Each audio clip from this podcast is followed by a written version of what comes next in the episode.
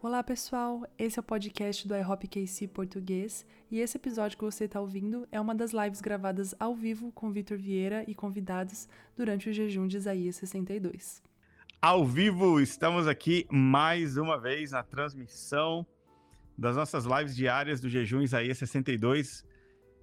Queria dar as boas-vindas a todos os nossos amigos que estão nos acompanhando desde o dia primeiro. Tem alguém aí que assiste a gente desde sempre? Queria muito conhecer você.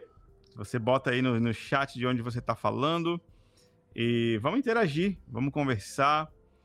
Se você está é, tá acompanhando esses vídeos desde o primeiro dia, nosso coração, nossa intenção com cada uma dessas transmissões é poder encorajar pessoas que estão engajadas com o jejum de 21 dias, mas acima de tudo, para que Deus marque o coração de 100 milhões de pessoas para se tornarem intercessores é, com relação ao plano de Deus relacionado a Israel e a cidade de Jerusalém.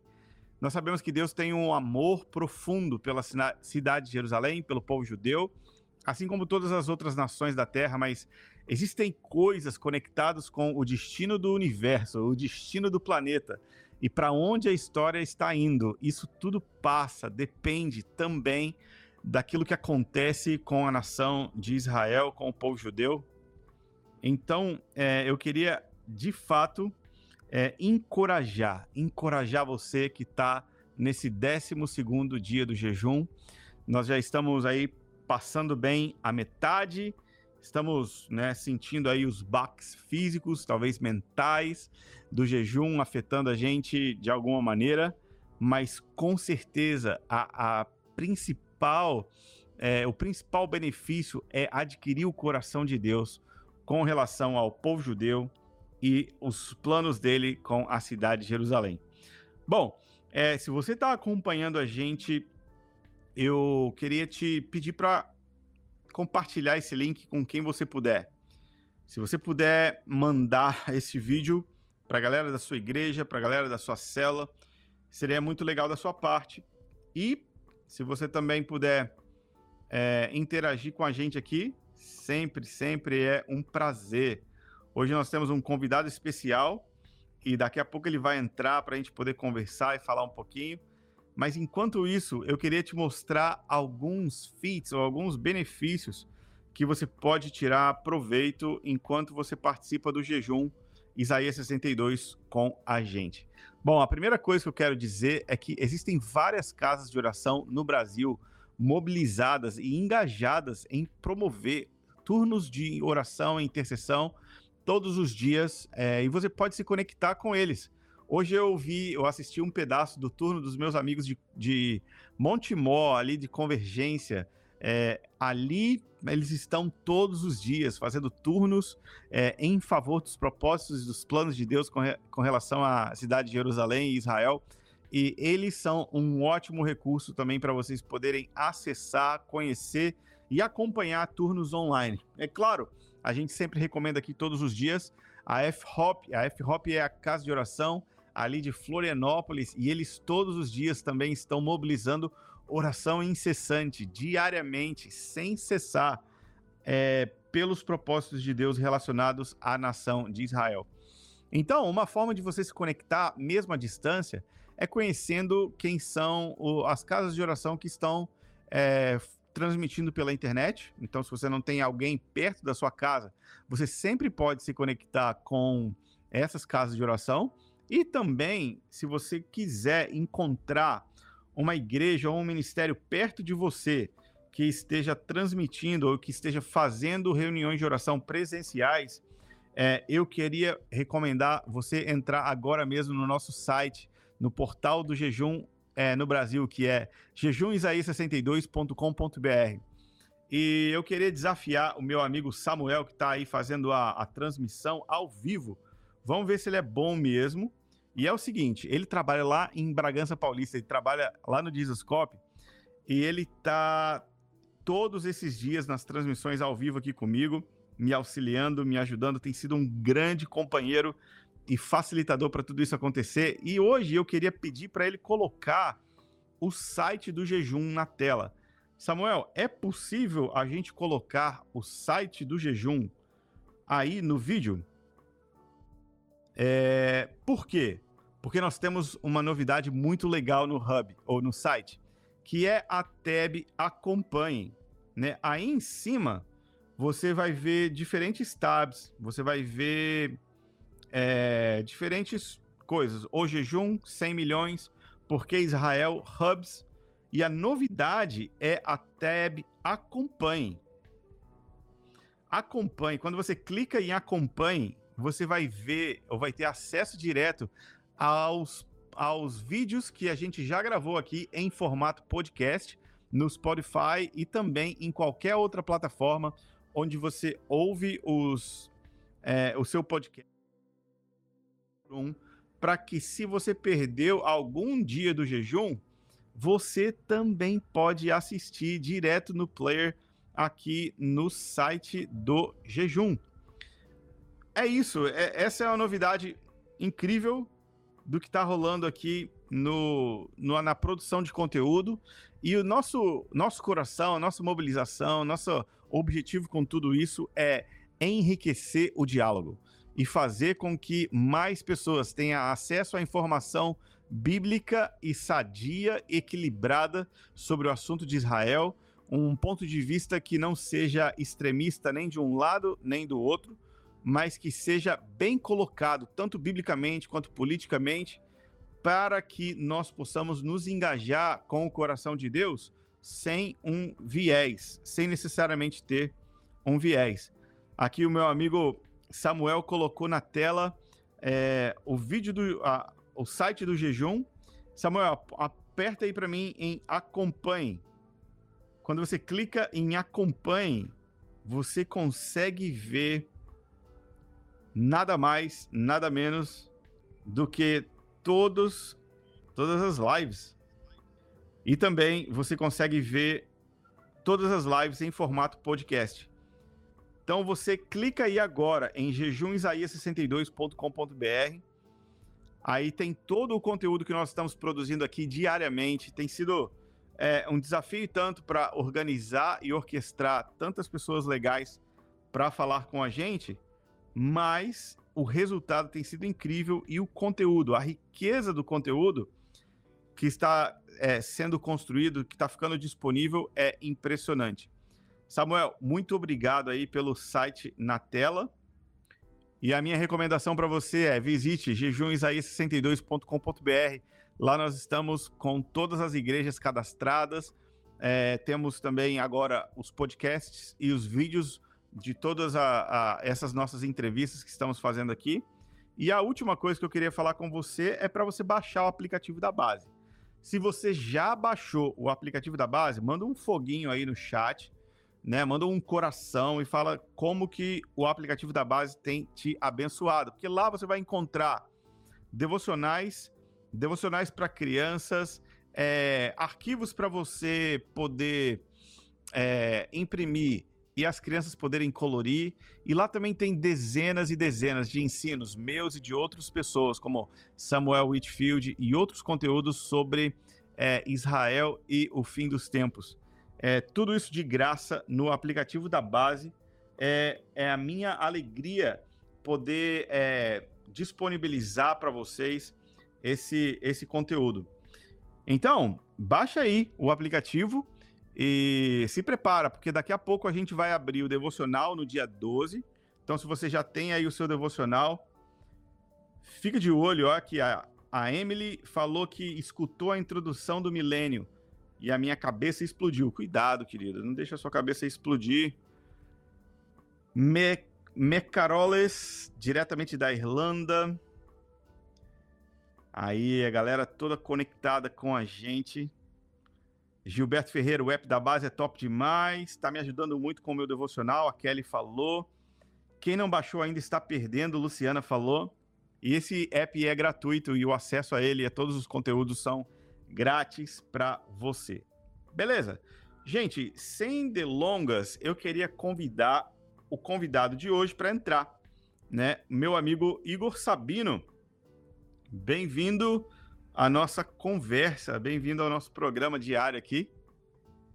Olá, boa noite, pessoal. Tudo bom, Vitor? Prazer estar aqui com você, fazendo parte desse movimento global de oração para Israel. Estou muito animado, muito feliz de estar aqui hoje.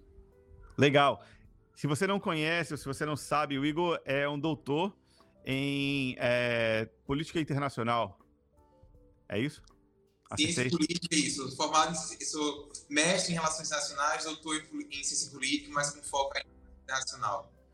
Sim, e ele, apesar de ser novinho, né, esses óculos aí já leram bastante coisa, já trabalhou Sim. bastante. Cara, ele é um autor de um ótimo livro chamado Por Amor aos Patriarcas, que vale muito a pena você ir atrás, se você ainda não tem, Por Amor aos Patriarcas. É o primeiro livro do Igor e ele está escrevendo um, um, próximo livro que em breve vai sair, que é, com certeza vai deixar muitas pessoas chocadas. E o interessante é que o Igor sempre escreve com, com relação a é, assuntos relacionados à nação de Israel e como que ele consegue conectar a vida dele acadêmica, a vida dele profissional nas políticas internacionais, juntamente com teologia, com o coração ministerial dele, o chamado que ele tem. E o Igor é uma ótima, é uma ótimo, um ótimo companheiro. A gente tem conversado conversas inspiradoras ao longo dos anos a respeito de como nós podemos nos comprometer cada vez mais com o povo judeu e com o coração de Deus com relação a Israel. E, cara, é um privilégio enorme poder ter você aqui. Bem-vindo, Igor. Eu que agradeço e o, privilégio é, é, todo meu. É, muito do meu ministério começou com o Mike Bico. Eu lembro que alguns anos atrás, quando eu comecei a estudar Oriente Médio, na verdade eu queria ser missionário no Egito. Sim. E vim na faculdade e comecei a, a estudar sobre Israel e tomei um choque de ver a hostilidade que tinha contra o Estado judeu. E eu vinha de igreja reformada, uma igreja histórica, que nos falava sobre Israel. Israel era, era a igreja. E Sim. Muitos anos tentando entender o plano de Deus para Israel. E eu lembro que quando eu conheci o ministério do Mike, os sermões dele, eu lembro que eu devorava é, em casa né, as notas de, de Zacarias, de Daniel, passava horas ouvindo as pregações. E eu fico muito feliz de ver que muitas das coisas que o Mike falava é, sobre o futuro de Israel, como que a igreja entender esse plano de Deus para Israel, tem se cumprido. É, também é assustador ver algumas profecias não tão legais se cumprindo. Né? Eu lembro que é, naquela época, em 2012, no sermão dele sobre Zacarias, ele falava que nos últimos anos haveria um aumento global do antissemitismo. Sim. E é muito assustador, né? Eu falo isso enquanto cientista político, que que pesquisa liberdade religiosa, que pesquisa antissemitismo, vê como que isso tem aumentado de maneira assim assustadora no mundo inteiro. Exatamente como Mike Bickle ele tinha, ele previa, né? ele falava expondo a Bíblia e creio também debaixo da direção do Espírito Santo para despertar a igreja. E ao mesmo tempo é muito gratificante ver um movimento de oração como esse, né? 100 milhões de intercessores sendo levantados para orar por Israel, meu próximo livro, como você falou, é sobre a história do antissemitismo cristão. Inclusive, eu fico muito feliz de ver todo esse material para criança, porque uma das descobertas mais chocantes que eu fiz na minha vida foi saber que um alvo da propaganda nazista eram as crianças. Sim. Eles tinham livros infantis baseados na obra do Martin Lutero, e eles usavam o texto de João 8,44 para dizer que Jesus chamava os judeus de filho do diabo. Então eles incentivavam as crianças a ter medo de Deus, porque diziam que eles eram filhos do diabo. E, e, isso é um uso terrível das escrituras. E hoje ver o contrário disso, ver um ministério como esse despertando desde cedo as crianças para entender quem são os judeus mais Israel, isso me enche de muita alegria e é, expectativa para o que Deus ainda fará na terra nos últimos dias. Sim, se você não sabe o que está acontecendo, esse, essa live é sobre é um jejum de 21 dias que nós estamos fazendo e a gente calcula que pelo menos 5 milhões de pessoas estejam envolvidos com ela no mundo inteiro. Né, eu vi a, a Valnice mobilizando o jejum, eu vi as Assembleias de Deus se posicionando a favor do jejum, eu vi, assim, praticamente todo mundo que a gente é, é aliançado e, e que a gente tem bons relacionamentos no Brasil estão se posicionando e fazendo o jejum, separando um tempo diário para poder é, orar. Aqui em Kansas City, nós estamos 24 horas por dia, 7 dias por semana, é, durante esses 21 dias, fazendo esse jejum. Mas tudo isso tem a ver com um desafio que a gente recebeu alguns meses atrás. Eu não sei se você sabe a história, Igor, mas um ministério chegou aqui, um líder de um ministério, uma rede de ministérios, é, aproximadamente 5 mil ministérios de oração. Eles vieram aqui em Kansas City e chamaram o Mike Bickle para participar de um dia de oração é, especial pelo povo judeu, caindo no dia 28 de maio, e, né, que é o fim de semana de Pentecostes. Né, orando para que Deus faça Atos 2 novamente, né, para que ele libere o seu espírito de novo na cidade de Jerusalém. E, e aí então a gente sabe que desses, um, é, desses 100 milhões de pessoas, que não é um número evangelástico, não é um número exagerado ou inventado, é um número real, palpável. É... O que, que acontece? Nem todo mundo tem um, um coração para Israel ou entende a teologia por trás disso, ou acha que Israel é a igreja. A maioria das pessoas pensa que é, Deus abandonou Israel, casou agora com a igreja.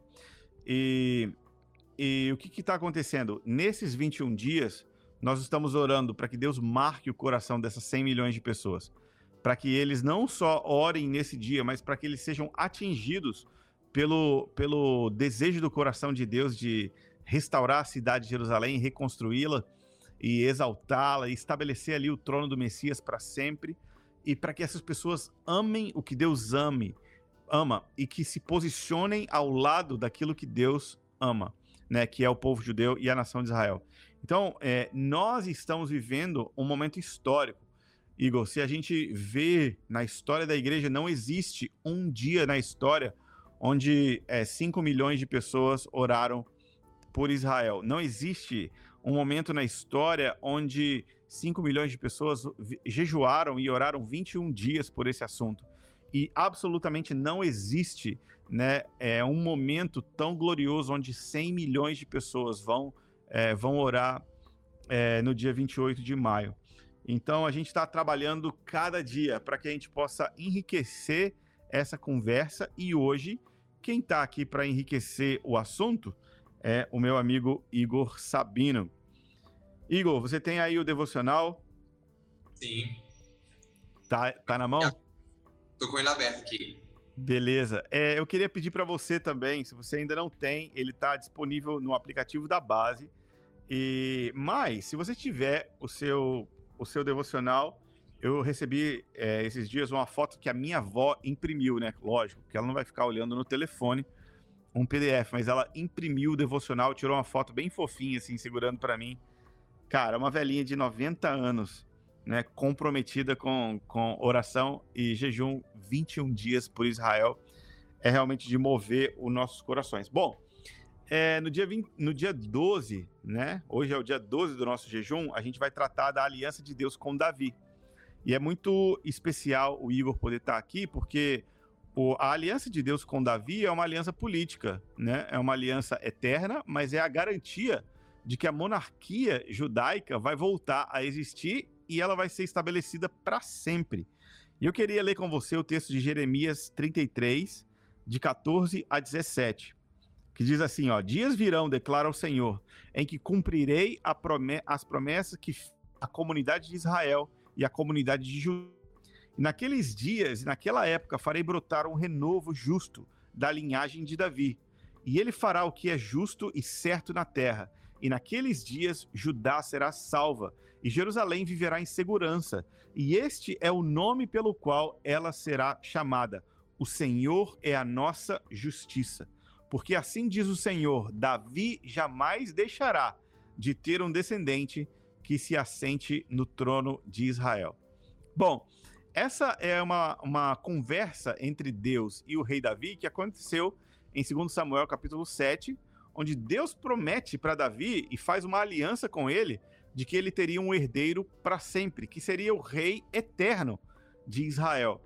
É, e o Igor está aqui hoje para poder esclarecer para a gente é, assuntos relacionados aos, ao moderno Estado de Israel, a terra ancestral do povo judeu, a monarquia de Davi e como tudo isso envolve eu e você em pleno 2023. Sim. E, é muito, muito interessante, Vitor. É, hoje é um dia bem profético, porque hoje é o dia de Jerusalém.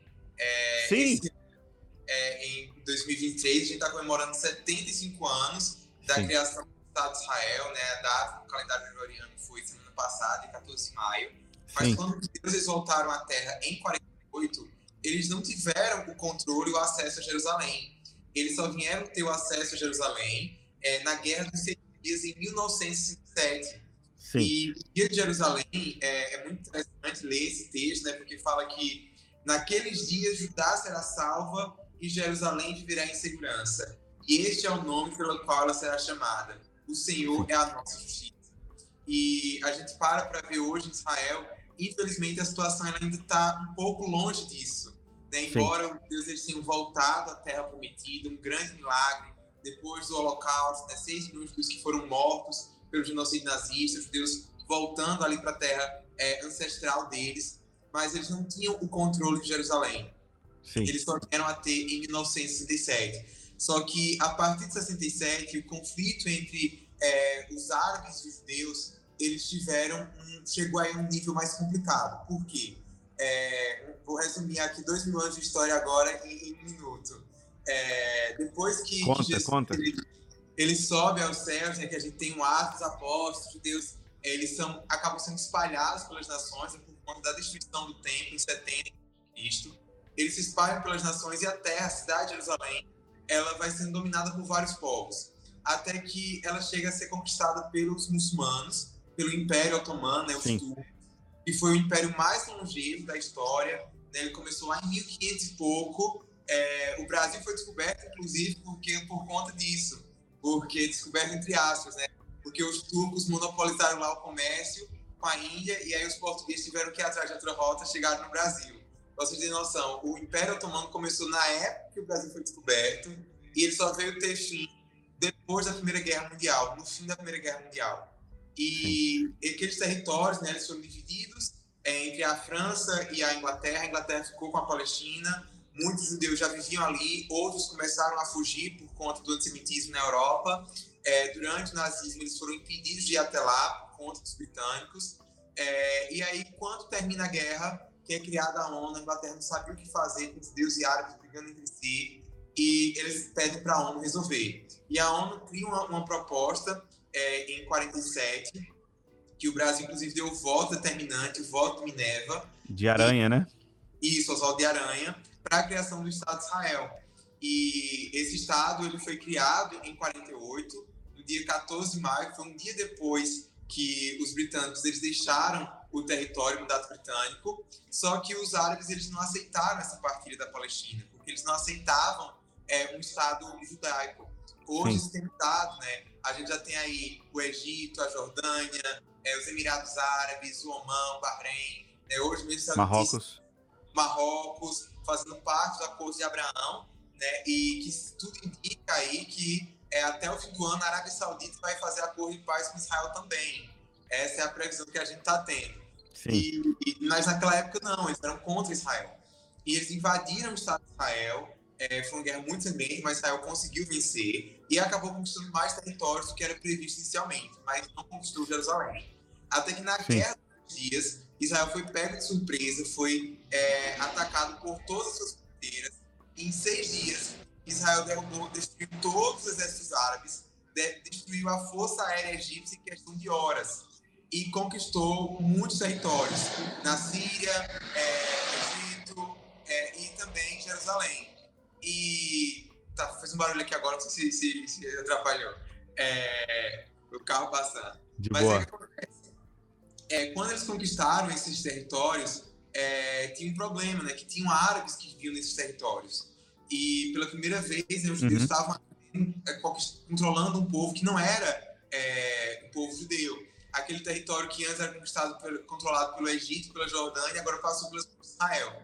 Israel conseguiu devolver Sim. o território né, para o Egito. É, a Síria O Sinai, né? lá Israel anexou as colinas de Golã, mas tem um impasse que é Gaza e a Cisjordânia. Então, tem esse conflito, esse impasse até hoje, que Israel disputa esses territórios, os palestinos vivem lá, esse Estado palestino nunca foi criado, isso também gera muito sofrimento para esses palestinos que vivem lá, né? O principal caos desse conflito conflito.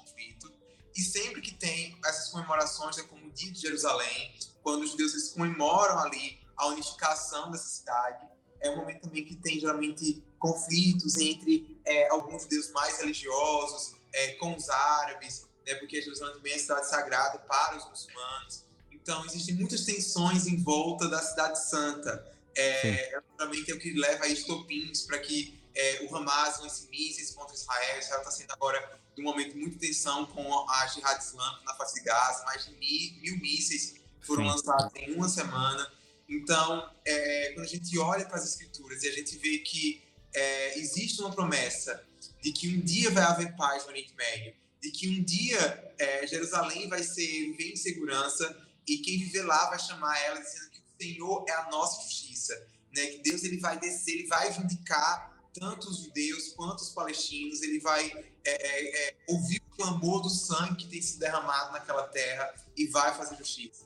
Então, isso é algo que me encoraja muito enquanto um cristão a orar para que Deus ele cumpra a promessa dele, né? O texto de Isaías 62, que é o tema deste jejum, fala sobre isso, né? Sobre os atalaias que vão lembrar ao Senhor aquilo que ele prometeu a Israel. E, e eu acho muito muito especial encontrar essas promessas, né? É, ver que até mesmo judeus que não reconhecem Jesus como Messias, é, muitos deles religiosos também olham para esse texto e mantêm essa esperança, essa expectativa de que um dia o descendente de Davi ele vai fazer justiça. Isso nos enche o coração de, de paz. Sim, sim. É, a, a questão de, de Gaza e da, da, do controle dela e os acordos do, da época do Clinton é, são, são recentes, né, cara? São, tipo, sei lá, 20 e poucos anos. Ou Isso. 20 anos. É, na década de 90, a gente teve chamados acordos de Oslo, porque uhum. o principal representante, durante muito tempo, Israel, quando negociava tentava negociar a paz com os palestinos, negociava com o Egito e com a Jordânia, porque o representante dos palestinos era a OLP, a Organização para a Libertação Palestina. E Sim. a OLP foi responsável por vários atentados terroristas contra israelenses em países da Europa, né, como nas Olimpíadas de Munique é, e várias outras situações. Então, Israel até então não negociava com eles porque era uma organização terrorista. Vale ressaltar que a OLP ela não era uma organização islâmica, ela era uma organização nacionalista de cunho mais de esquerda, liderada pelo Yasser Arafat. Então, teve ali os acordos de Oslo. Nesses acordos, lá em 90, é, Israel reconhece a autoridade palestina como o, o, representante legítimo dos palestinos e tanto o território da faixa de Gaza quanto a Cisjordânia, ele vai ser dividido é, em três zonas. Então, tem algumas zonas em que os cidadãos israelenses não podem entrar de jeito nenhum. Eles são Sim. proibidos mas tem umas zonas que estão governadas, que essas zonas são governadas só pela autoridade palestina, outras zonas são governadas por Israel e outras em conjunto. Então Israel coopera com os palestinos. Só que o que acontece? Lá com Clinton, é, houve a tentativa de um acordo de paz. Israel fez várias concessões, Sim. mas esse acordo ele foi rejeitado pelo Arafat. E isso aí foi um dos grandes erros né, da, da, da liderança palestina. E depois disso a gente teve uma onda de violência nos anos 2000, que foi é, a, a intifada, a segunda intifada, também por causa de Jerusalém, porque o primeiro-ministro de Israel, o Ariel Sharon, ele visitou o, o Muro do Templo, há muito tempo, que é onde tem a Mesquita Al-Aqsa, e isso gerou né, uma série de tensões na época. E Sim. depois disso, a gente teve aí, é, em 2005, é, Israel se retirou por completo da faixa de, de Gaza. Gaza. É, ele entregou Gaza por completo para os palestinos. Só que em 2006 a gente tem eleição, a primeira e única eleição da, da, da, da Palestina. Autoridade Palestina. Anos, e permanece até hoje, quem ganhou. E aí foi quando teve uma briga, uma guerra civil entre os palestinos. De um lado a gente tinha a Autoridade Palestina, que é o Fatah, e do outro a gente tinha o Hamas, que é um grupo terrorista islâmico que não aceita a existência de Israel. O Hamas ele ganhou a maior parte dos assentos no, no parlamento, houve essa guerra e acabou que o Hamas ficou controlando a faixa de Gaza e a Cisjordânia ficou com a autoridade palestina. A autoridade palestina reconhece Israel, dialoga com Israel, a, o Hamas não pede a destruição de Israel, vive lançando mísseis contra Israel. Sim, e quando, quando Israel tira os assentamentos judeus de, de Gaza, é, tudo isso é uma tentativa de, de negociar, né? Negociar termos que facilitem ou que tornem possível a convivência e a coexistência dos dois povos na Terra Santa, né? Isso. Que, né, que As- Asdod, Ascalon e, e, e, a- e, a- e próprio Gaza são cidades históricas, né, de, de, de, de outro povo. E então eles, eles estão presentes na Terra, eles estavam na Terra, e, de uma certa forma, o fato de, de, de que Deus nos ordena a orar pela paz de Jerusalém, e, né, para que e ele garante que esse será uma, uma época, ou em uma época, esse será um terreno de justiça, vai haver justiça, quer dizer que apenas Deus, apenas o Messias é capaz de equalizar ou de é, equilibrar de maneira justa e honesta né, o, a, a ocupação e, e a presença desses dois povos nesse determinado, nessa determinada região. A gente vê, por exemplo, quando a gente visita a Jordânia, que eles, eles têm um acordo de turismo, eles têm um, um tratado de paz, né? mas, no fundo, a maioria dos jordanianos nada mais, nada menos são do que ex- é, habitantes de Israel que são refugiados na Jordânia. E, e, e no, no, no final, no fundo mesmo, o coração deles é amargo em, em relação a Israel, mesmo tendo esse, esse acordo de paz. Então, mais do que uma realização política, o fato de Deus declarar que vai é, a- o nome da cidade vai ser Deus fez justiça ou Deus é a minha justiça, significa que Deus vai apaziguar não apenas leis, mas nem política, mas também corações. Ele vai reconciliar e vai tornar, é, vai tornar aquele lugar hoje, né, completamente controverso em um lugar de, de paz, prosperidade, amor e o reino do próprio Messias ali presente, né? Exatamente. E, e é interessante você falar sobre isso, Vitor, porque é, com a criação do Estado de Israel, a gente teve o chamado Nakba, né, que em árabe é significa tragédia, que foi quando muitos árabes eles tiveram que sair das suas casas. É, isso aí não significa que ah, porque Israel fez isso, Israel é mal. Não, entender que no processo de criação de todos os países, infelizmente, a gente tem é, trocas populacionais. Sim, E durante a época que Israel foi criado, isso era comum. Por exemplo, quando o Paquistão e a Índia se tornaram independentes, houve uma parcela de muçulmanos que vinha na Índia, que foi morar no Paquistão, e de hindus que moravam no Paquistão e foram morar na Índia. Sim. Então, os, esses árabes que saíram de lá, que saíram de Israel, alguns realmente foram expulsos é, pelos, pelos israelenses, mas outros eles saíram com a promessa dos árabes de que eles iam criar um exército maior para voltar e invadir Israel. E vale ressaltar né, cerca de 600 a 800 mil palestinos perderam suas casas, mas no mesmo período, cerca de um milhão de judeus, né, de entre 800 mil e um milhão de judeus que viviam em países de maioria árabe, maioria islâmica, no Egito, no Iraque, na Síria, eles também foram expulsos de suas casas. E eles foram aceitos como refugiados em Israel, mas esses palestinos, é, eles não foram é, aceitos como refugiados em todos os países para onde eles foram. Então, na Jordânia, eles receberam a cidadania jordaniana, mas no Líbano, por exemplo, eles não receberam. Eles são apátridas. E isso faz parte dessa luta palestina, porque até então, todos os povos que viviam ali, eles eram povos realmente árabes, etnicamente, linguisticamente, culturalmente. Só que é como se 48, né, a criação do Estado de Israel, fosse o Sinai dos palestinos. Do mesmo jeito que a nação de Israel surge ali no Sinai, com Deus ele dando as tábuas da lei para o povo de Israel, é como se a Sim. nação palestina ela surgisse ali em 48. Então, para manter essa identidade viva, é, muitos deles não querem é, receber a cidadania de outros países. E isso existe aí um, um, um rancor muito forte, realmente, esse ressentimento, esse senso de injustiça. É, a, a, o símbolo da, dos palestinos é uma chave em referência às casas que foram perdidas, que se tornaram território de Israel. E quando eu leio, né, falando que é a Bíblia dizendo que o Messias vai fazer justiça, e que Jerusalém será a nossa justiça, é, o que vem à minha cabeça é a imagem de H. H, que é a mãe de Ismael, né, que os árabes creem que é a mãe espiritual deles, é, quando ela estava no deserto, é, depois de Deus ter feito promessas de bênção para Isaac. Deus ele Sim. prometeu que a descendência dela também seria uma bênção. E a, a visão, né, que o anjo que aparece ali a H, que alguns afirmam que né, aquilo pode ser visto como uma figura de Cristo, uma figura nesse sentido, é, ele diz assim: Eu sou o Deus que vê. Então, Sim. eu acredito que é, o coração de Deus ele, ele tem espaço para todos os povos. Né? A aliança que Deus ele fez com Israel desde o início para quê? Foi para abençoar todas as nações. E entre essas nações estão os árabes.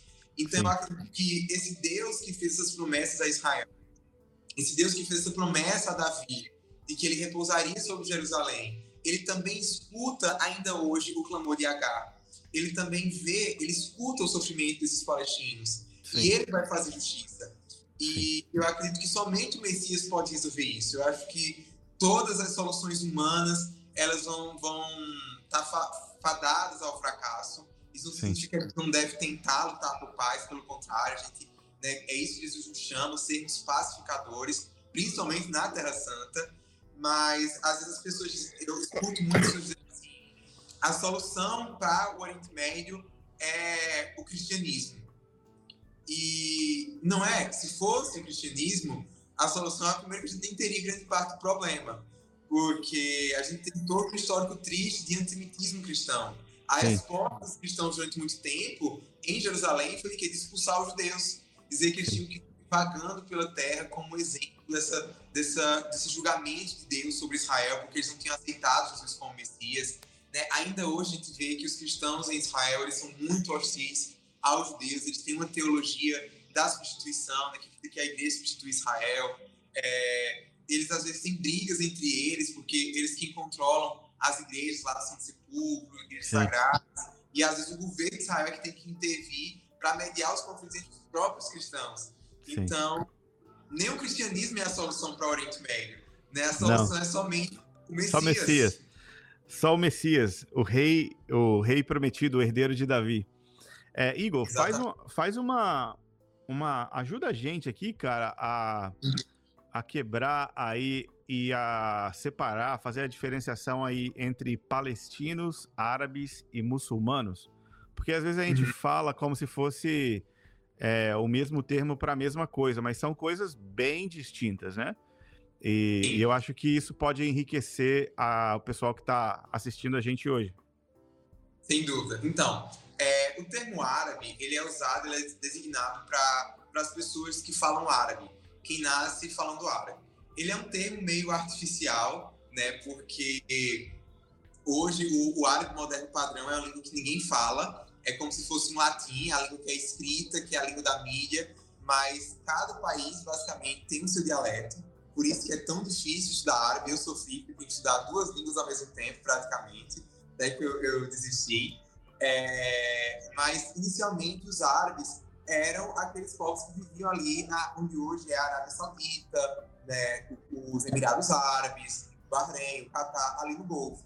Só que ah. quando houve a expansão do Islã é, no século VI d.C., como os muçulmanos eles acreditam que o Alcorão ele é a própria palavra de, de Allah, né, a palavra de Deus, e o, o Maomé recebeu ela na íntegra, então eles não traduzem o Alcorão para outras línguas. Para você ler o Alcorão, você precisa aprender árabe. Então, a língua árabe ela foi imposta sobre esses outros povos, e aí hoje a gente chama de árabe quem nasce é, nos países, né, quem fala árabe, quem nasce nos países que compõem hoje a Liga Árabe. São 22 países, países que ficam ali no norte da África e do Oriente Médio, tem o árabe moderno padrão como a sua língua oficial. Então, uma pessoa ela pode ser árabe nesse aspecto, mas ela também tem a sua identidade nacional, ela tem a sua nacionalidade, que é onde ela nasceu. Então, você tem o árabe é, palestino, que é aquele que nasce na Palestina, né, o que é descendente, que nasceu na Sim. Palestina. Você tem o árabe libanês, tem o árabe egípcio, né? Eles às vezes nem gostam muito de chamar de árabe, mas tem essa discussão sobre isso. É, inclusive, existem árabes israelenses. Né? Já você me perguntou isso, eu já vou explicar a diferença entre é, judeu e israelense. Né? Israelense é também quem nasce no Estado de Israel. Sim. Então, tem árabes que são israelenses.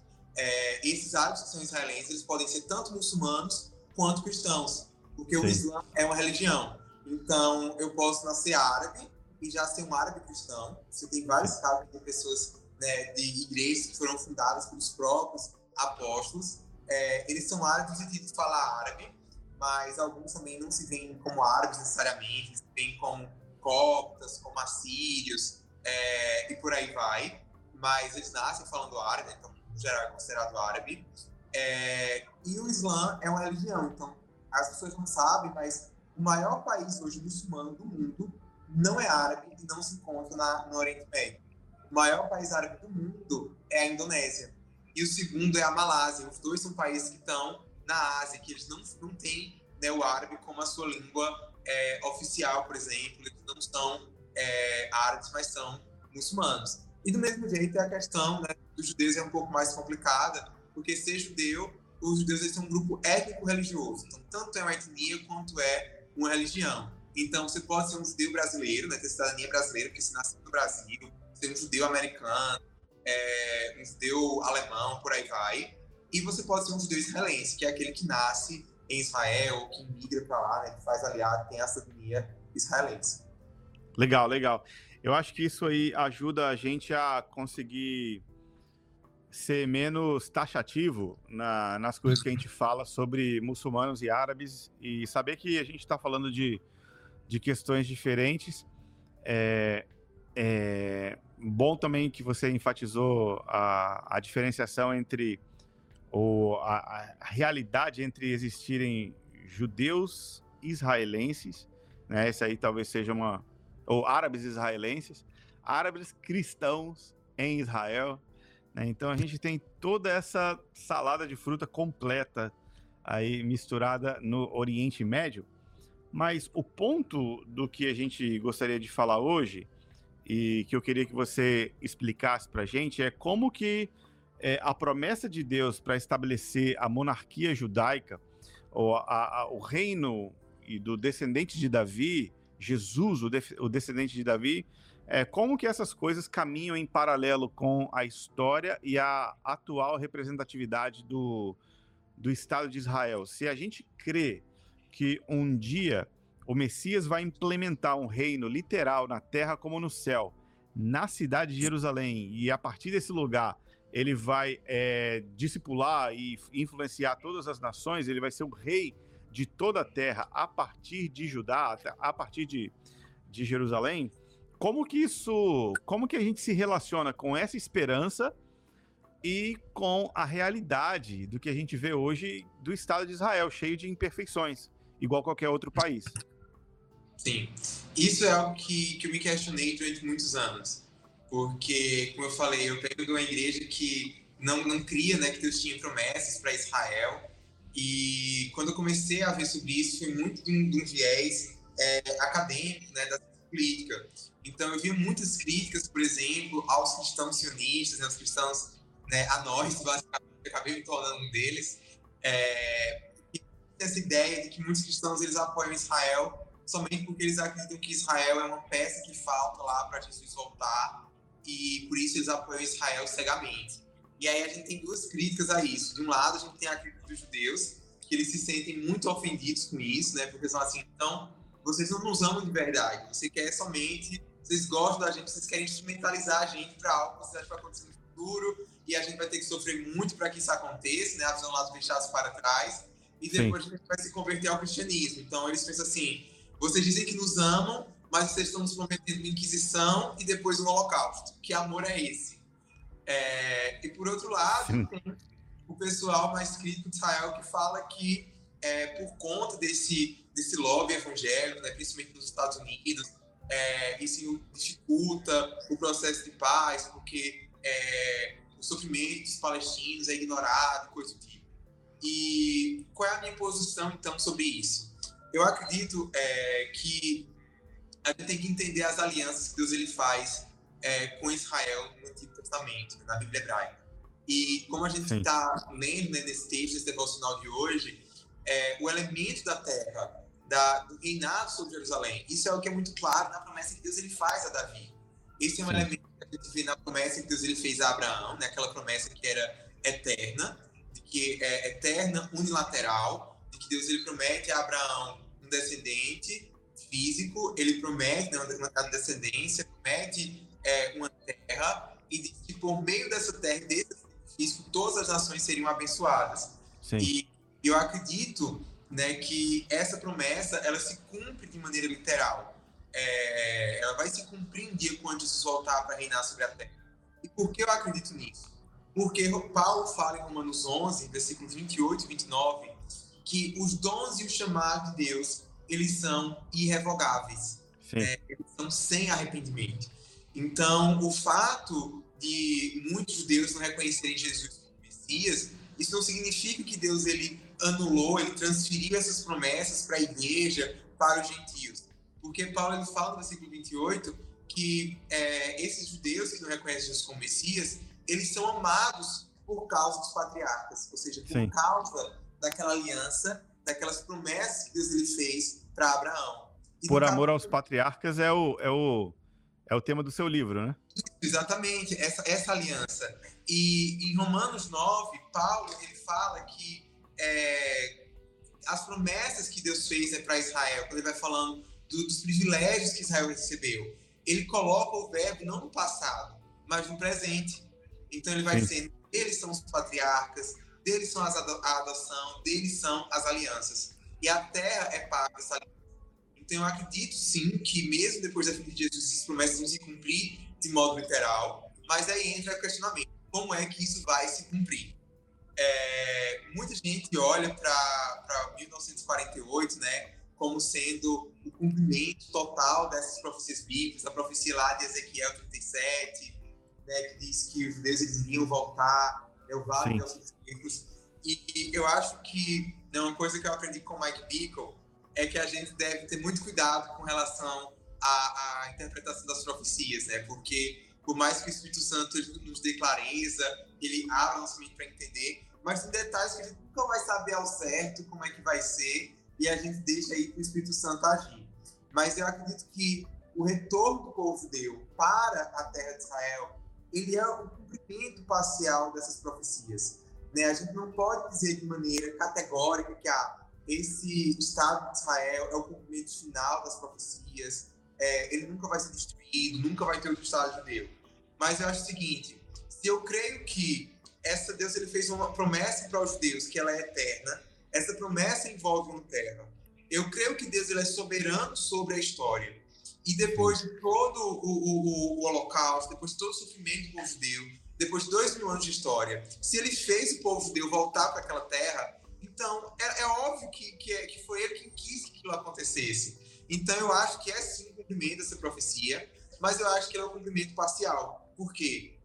Porque quando a gente lê textos como esse, texto que a gente leu hoje, é, de, de, Jeremias e tantos outros, a gente vê que a promessa de Deus não é somente o retorno do povo judeu à terra, mas é, é a promessa desse povo voltando para lá e vivendo em segurança, e vivendo em paz com seus vizinhos, é, cultivando aquela terra. E embora a gente olhe hoje para Israel e veja realmente muitos milagres, né? Você já foi lá, você sabe como que é, o deserto literalmente floresceu, né? eles exportam flores para a Europa, é um país que tem tantos Nobel, Nobel da paz, da paz não, da, da medicina, da ciência, tantos prêmios, Sim. um país super avançado em tecnologia, em investimentos, é considerado a Startup Nation. É, são coisas maravilhosas para um país de 75 anos de idade. Né? 75 Sim. anos é o período de vida de uma pessoa. É, e quando a gente para para ver isso, a gente fica muito maravilhado. Mas essa profecia aqui de, de, de Jeremias, por exemplo, ela não se cumpriu porque não existe paz, não existe segurança. Muito pelo contrário. Né? Até semana passada, Israel estava tentando se defender de mil mísseis. É, a gente tem um conflito que dura 75 anos também. A gente tem pessoas sofrendo com esse conflito, não somente em Israel, mas também na Palestina. Né? Os palestinos que têm sofrido é, com esse impasse, é, tanto os que vivem em Gaza quanto os que vivem na Cisjordânia. Eu acho que às vezes a gente perde um pouco o foco disso, né? a noção, quando a gente fala, por exemplo, que é, Israel atacou Gaza para atacar a jihad islâmica. E, claro, Israel faz isso porque é o seu direito de, de, de legítima defesa, isso é uma guerra justa, isso é previsto no direito internacional. Mas mesmo as guerras justas, elas ainda são guerras. Sim. E, e nessa última operação, mais que Israel tem tido todo o cuidado, toda a precisão, se você vê as imagens, é uma coisa assim, de louco, porque é, o míssil foi direto no, no, no, no apartamento, do... é, embaixo não teve nada, o prédio não, não caiu, quem estava embaixo continuou vivendo. Mas a gente não para pensar, por exemplo, no trauma das crianças que são acordadas de noite com barulho é, é, desse início. É, crianças, uma família inteira morreu, crianças pequenas morreram, né, civis que se tornaram casualidades dessa guerra, e fora muitos outros. E eu acho que a gente não pode perder isso de vista. Eu acho que, principalmente é, esse nosso chamado enquanto intercessores, enquanto aqueles que vão orar para que Deus ele cumpra as suas promessas a Israel, que ele faça justiça, eu acho que a gente precisa lembrar, é, é, humanizar essas pessoas dos dois lados. A gente não pode cair na armadilha creio que o diabo muitas vezes coloca, dizer que a gente tem que escolher é, Israel em detrimento dos árabes, ou os árabes em detrimento de Israel. E, e, não é isso que a gente vê nas escrituras, né? Eu acho muito legal a narrativa bíblica, porque no capítulo 12 de Gênesis, a gente vê Deus prometendo a Abraão que ele tem uma terra e que ele iria abençoar as nações por daquela terra. Sim. E no, no capítulo 13, a gente vê Abraão querendo dividir aquela terra que Deus prometeu para ele e para os filhos dele com o sobrinho dele. Por Sim. quê? Porque Abraão sabia que se Deus estava fazendo a promessa, Deus ia cumpri-la. Então, a gente não precisa querer é, cumprir a promessa de Deus na força do nosso braço. Né? Eu vejo muitos cristãos, às vezes, que são contra os palestinos, que são contra a criação do Estado palestino.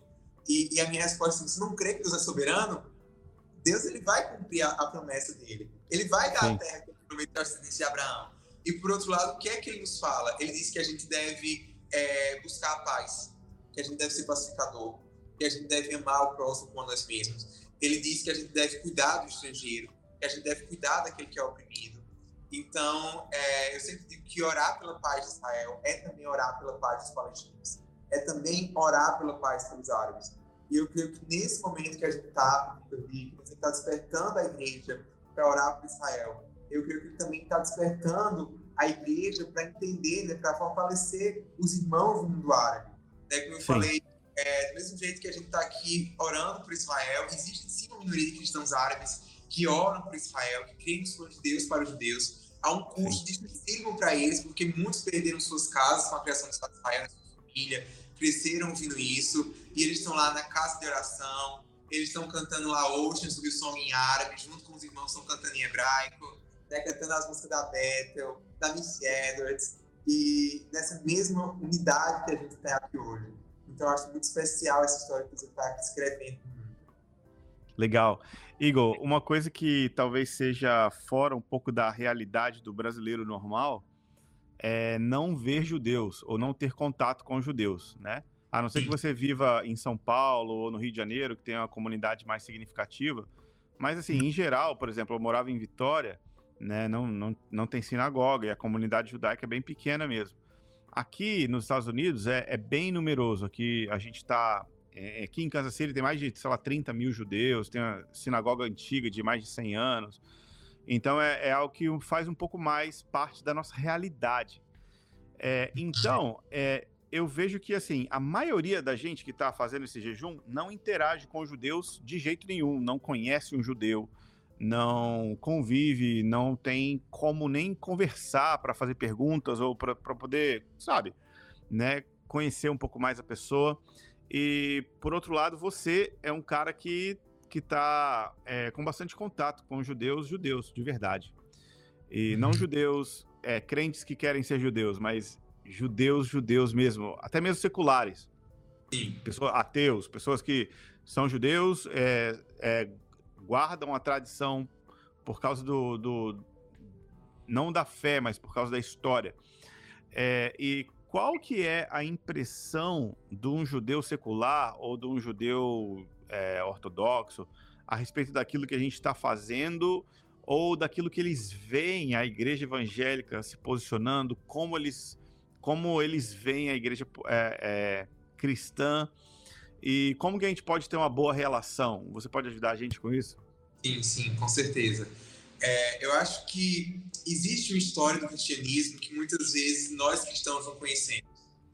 É, é, por mais que a gente saiba que todo mundo é pecador, que todo mundo cometa erros, mas quando a gente pensa na história do cristianismo, a gente gosta só de lembrar das histórias dos grandes avivamentos, né, dos grandes missionários, dos grandes homens de Deus. Mas Sim. existe uma história além disso. E essa é a história que muitos judeus conhecem, que é a história da Inquisição, né, da conversa, das conversões forçadas dos judeus ao cristianismo, é a história do, do Holocausto. Né? Para você ter noção, Vitor, quando o Holocausto aconteceu, é, cerca de 70% da, da população da Alemanha era cristã. Uhum. E a maioria dos cristãos, eles apoiaram Hitler. Eles apoiaram as políticas nazistas. Hitler, Sim. quando ele chegou, de, antes de chegar ao poder, ele tinha um, uma, existia na cultura um antissemitismo que ele era cristão. A ideia de que os judeus eles eram culpados pela morte de Jesus. A ideia de que os judeus eles eram filhos do diabo. Então, o Hitler, no livro dele, no Mein Kampf, ele fala, é, ele usa, ele cita passagens do Evangelho. Havia é, um jornal é, nazista, da Sturmer, que citava textos bíblicos constantemente para justificar, para dizer que Jesus ele era o maior antissemita da história. E isso tudo acontecia porque havia uma tradição antes dele. Né? Martin Lutero foi um grande homem de Deus, nos trouxe a Bíblia no nosso idioma, né? fez responsável por popularizar a Bíblia, mas ele era um antissemita. É, no Sim. fim da vida dele, ele escreveu um livro dizendo coisas absurdas contra os judeus, que as sinagogas deveriam ser destruídas, que os livros de oração deveriam ser queimados. Né? A igreja onde Martin Lutero ele pregou a maior parte da sua vida, a igreja que tem lá em Wittenberg, eu tive é, o privilégio de conhecê-la esse ano. Quando você chega na igreja, do lado de fora tem uma imagem horrível é, de judeus mamando em uma porca. Então, existe um histórico de antissemitismo muito grande. E isso foi algo que foi sendo criado durante séculos. E a igreja cristã, ela só começou a reconhecer isso depois do Holocausto. E muitos cristãos, né, têm aí iniciativas, documentos oficiais de várias denominações, a igreja católica, dos anglicanos, batistas, próprios luteranos. Mas é, hoje os judeus eles olham com desconfiança para os evangélicos, principalmente para os evangélicos brasileiros que dizem mais Israel porque a visão que eles têm é de que, primeiro, existe uma apropriação cultural, né, por conta desses movimentos das antes, né, de usar chofar, de usar é, símbolos judaicos fora do contexto, eles se sentem ofendidos com isso. E eles acham que é, existe um Israel imaginário, porque as pessoas evangélicas leem, acham que os judeus de hoje são iguaizinhos aos judeus do Antigo Testamento, e houve uma mudança na maneira como eles leem a própria Bíblia, do mesmo jeito que a gente lê o Antigo Testamento à luz do Novo Testamento, os judeus eles leem o Antigo Testamento à luz do Talmud, à luz de outras traduções orais. Né? Existe Sim. uma variedade muito grande no judaísmo. Você tem um judaísmo que ele é ortodoxo, que ele é mais conservador, né? que é oriundo lá dos fariseus de Jesus. Por isso que os judeus também eles acham muito ofensivo você usar fariseu como sinônimo de xingamento. É, você tem judeus que são mais progressistas, né? E, e, mesmo na interpretação da Torá, eles vêm, por exemplo, interpretam Levítico 18 de uma maneira diferente, eles não acham que a homossexualidade é pecado. Então, é, o judaísmo também cresceu muito, ele evoluiu muito. E muitos cristãos não sabem disso. E aí, é, os judeus, eles olham para esses cristãos assim com medo. Quando eles veem um cristão assim, bem intencionado, dizendo que ama Israel, que está orando por Israel, que está orando pela salvação de Israel, que está orando para que o Messias se revele, eles se colocam com medo né? Porque na, durante muito tempo, se tornar cristão para um judeu era abrir mão da sua identidade cultural, né? Eles olham para os judeus messiânicos, eles acham que entre os judeus messiânicos, que os judeus messiânicos não são judeus de verdade, porque eles acham que o judeu messiânico é um cristão que quer ser judeu é, e não alguém que nasceu judeu, mas que crê que Jesus é o Messias. Então, eu acho que existe muita confusão por falta de diálogo. E eu acho que a primeira coisa que o cristão evangélico ele tem que ter, quando ele, se ele quiser realmente entender o que os judeus pensam e amar os judeus, eu acho que ele precisa ter sensibilidade. Eu acho que a gente precisa estar disposto a ouvir coisas difíceis, né? A ouvir coisas duras, não só sobre essa tradição é, do cristianismo, mas também né, a maneira como alguns judeus eles leem a Bíblia diferente da nossa, então eles vão trazer questionamentos que para nós pode parecer desrespeitoso, e eu acho que a gente precisa ter, né, baixar um pouco a guarda e ouvir, saber escutar. É, e, e, principalmente buscar ver como é que os judeus pensam, entender como é que eles leem os mesmos textos que a gente. Hoje, felizmente, a gente já tem muito material disponível em português sobre isso.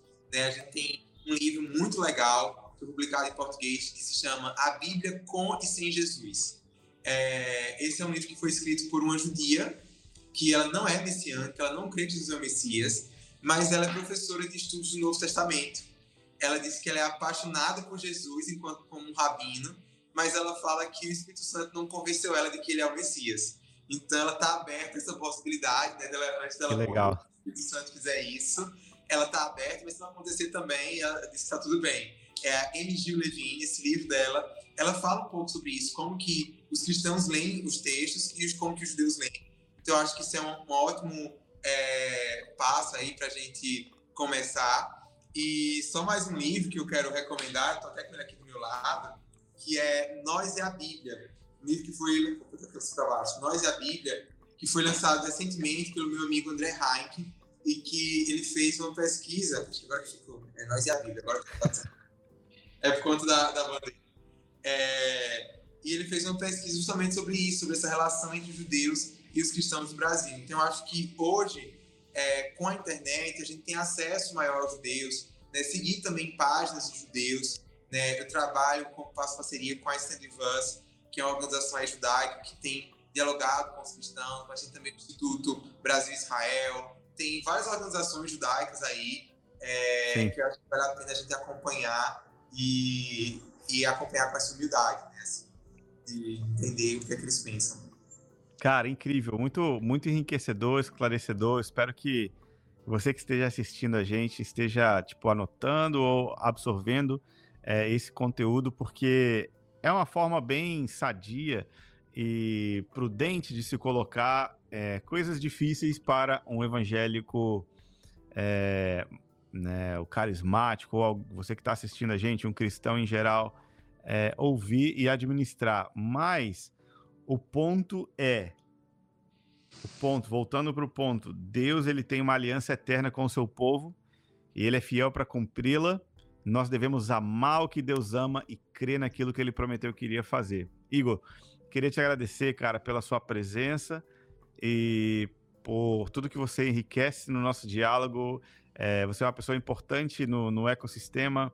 É, você traz uma abordagem, uma abordagem peculiar, interessante, pontual, bem feita. Muito obrigado pela contribuição, cara, pela sua participação. E é isso. Se você quiser se despedir do, do da galera, eu agora quero... é a hora. É, é uma grande alegria para mim estar aqui. Eu realmente tenho muita esperança, muita expectativa por aquilo que Deus ele vai fazer no futuro, restaurando as relações entre os judeus e os cristãos. Eu acredito que vive um momento único da história e que a gente tem um privilégio, né, como o Mike Bickle sempre diz, a gente tem um privilégio de poder cooperar com o que Deus está fazendo aqui na Terra por meio da oração. Sim. E ao longo desses últimos anos, são quase 10 anos que eu tenho trabalhado com Israel, que eu tenho trabalhado com o Oriente Médio, eu tenho visto Deus ele realmente se movendo é, naquela região do mundo de maneira sobrenatural, Deus ele respondendo às orações da igreja, Deus ele mudando o curso dos eventos da história. Então eu quero encorajar você a continuar jejuando, continuar orando, continuar buscando aprender mais sobre Israel e que isso seja algo que não vá terminar no dia 28, quando esse jejum acabar, mas que isso seja algo que você vai carregar com você pelo resto da sua vida, até Jesus voltar, até o, Messias vir e estabelecer o seu trono sobre Jerusalém e cumprir essas promessas que ele fez, né, que, até que Jerusalém se torne essa coroa de glória, como Isaías 62 fala. Então, é, com essas palavras que eu quero despedir de vocês. Amém. Muito obrigado, Igor. Deus abençoe, cara. E a gente se vê por aí. Tchau, tchau. Amém. Fala, até mais. Tchau, tchau. Gente, nós estamos chegando no, na conclusão aqui desse nosso tempo juntos. E eu queria finalizar, é, encerrar esse nosso tempo orando. Né? E a oração do devocional, ela enfatiza né, a fidelidade de Deus e o cumprimento da sua promessa. Então, Pai, muito obrigado porque você prometeu em Jeremias 33 que o herdeiro de Davi iria reinar para sempre. E na cidade de Jerusalém e na terra de Israel haveria paz e você faria justiça. Então nós oramos agora, Senhor, para que o Senhor mande, venha, traga o seu reino, estabeleça a sua justiça e estabelece, Senhor, de uma maneira é, definitiva com o reinado de Cristo, com o reinado de, do Messias, Jesus o herdeiro, descendente de Davi. Pai, nós oramos porque você ao mesmo tempo que ama a justiça, você odeia a injustiça e a iniquidade. E nós oramos para que você faça as coisas que estão erradas ficarem certas. Pai, nós te pedimos confiando no poder do teu espírito, para que agora mesmo o Senhor chame a atenção de judeus e gentios para a fidelidade que você tem para a tua palavra e com a tua aliança. E para que o Senhor desperte nos nossos corações fé e entendimento de que se o Senhor prometeu, o Senhor também vai cumprir. Pai, em nome de Jesus, abençoa o povo judeu com salvação, com retorno às alianças. E nós oramos para que eles possam crer de todo o coração na chegada do Messias, na vinda do Messias, em Jesus, o seu filho. Te peço no teu nome, amém e amém. Amém. Amém. Legal demais a gente poder ter esse tempo de estudos aqui. E se você tem sido abençoado, todas essas lives estão organizadas no, no nosso site jejumsaí62.com.br e lá você também pode ouvir é, em formato podcast. Se você está trabalhando ou fazendo alguma coisa, dirigindo, você pode ouvir né, no podcast ou, se você tiver tempo, você pode assistir o vídeo. Todas as, as lives estão estão ali no, no, no site jejumisaías62.com.br. Bom, é isso que eu tinha para compartilhar com vocês. Amanhã, o que, que vai acontecer? Nós vamos transmitir ao vivo o culto da Forerunner Church, que é a nossa igreja local aqui em Kansas City, com tradução em português. Então, amanhã, normalmente, nós continuamos.